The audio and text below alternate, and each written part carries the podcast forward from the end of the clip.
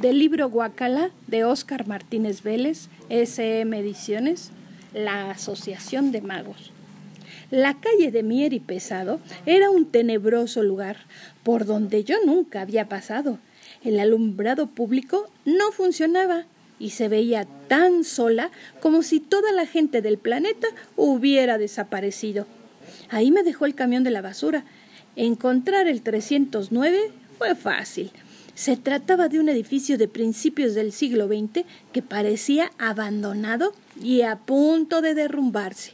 Cuando me paré frente a él, tuve otro ataque piojil que me hizo rascar la cabeza por cinco minutos.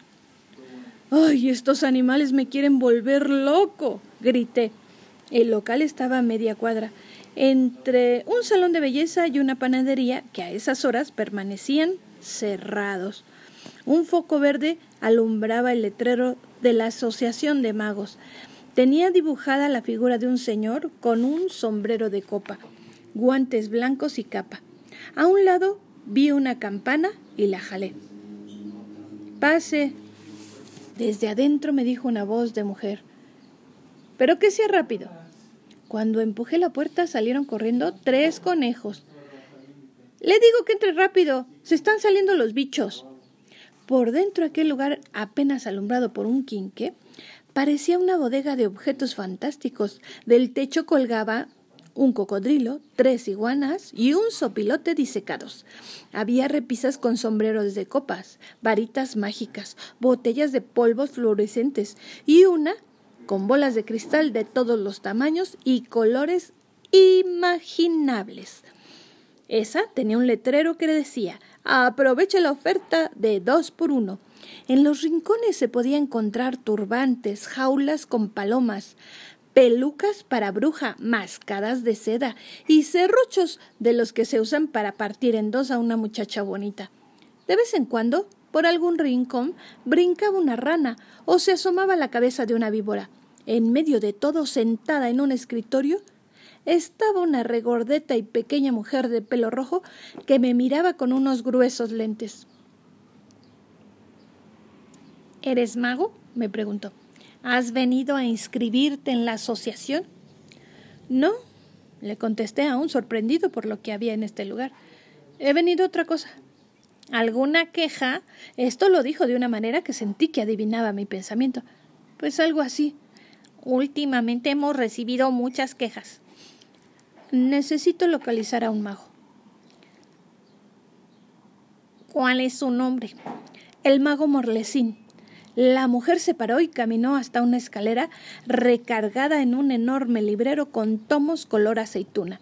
Aquello estaba lleno de tierra y telarañas. ¿Morlesín, me dijiste? Sí.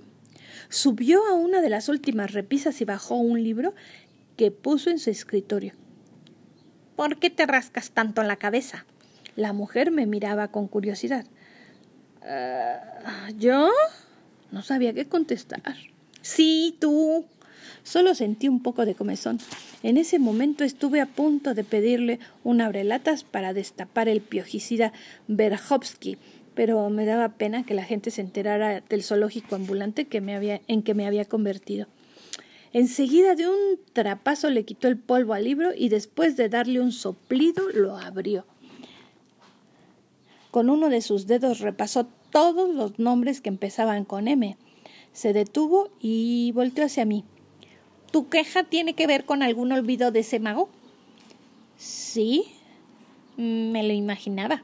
Su historial está lleno de tropiezos provocados por su mala memoria. En el expediente hay una queja por haber convertido a un señor en burro. También hay otro por llenar de conejos un teatro. Y una escuela lo está buscando porque desapareció todos sus alumnos. ¿Tu problema se parece a uno de estos? Sí. ¿Dónde lo puedo encontrar? Mm, no lo sé. Tantas han sido las quejas que hace más de un año lo corrimos de nuestra asociación. Lo siento. Ese mago desapareció a mis papás. Uy, tienes que encontrarlo. ¿Pero en dónde? Mm, ¿Podrías regresar a donde lo viste por última vez? Aquello parecía buena idea. Sin perder más tiempo, corrí hacia la puerta. Gracias. Trata de salir rápido. La mujer tapó con sus manos un sombrero de copa que tenía sobre el escritorio.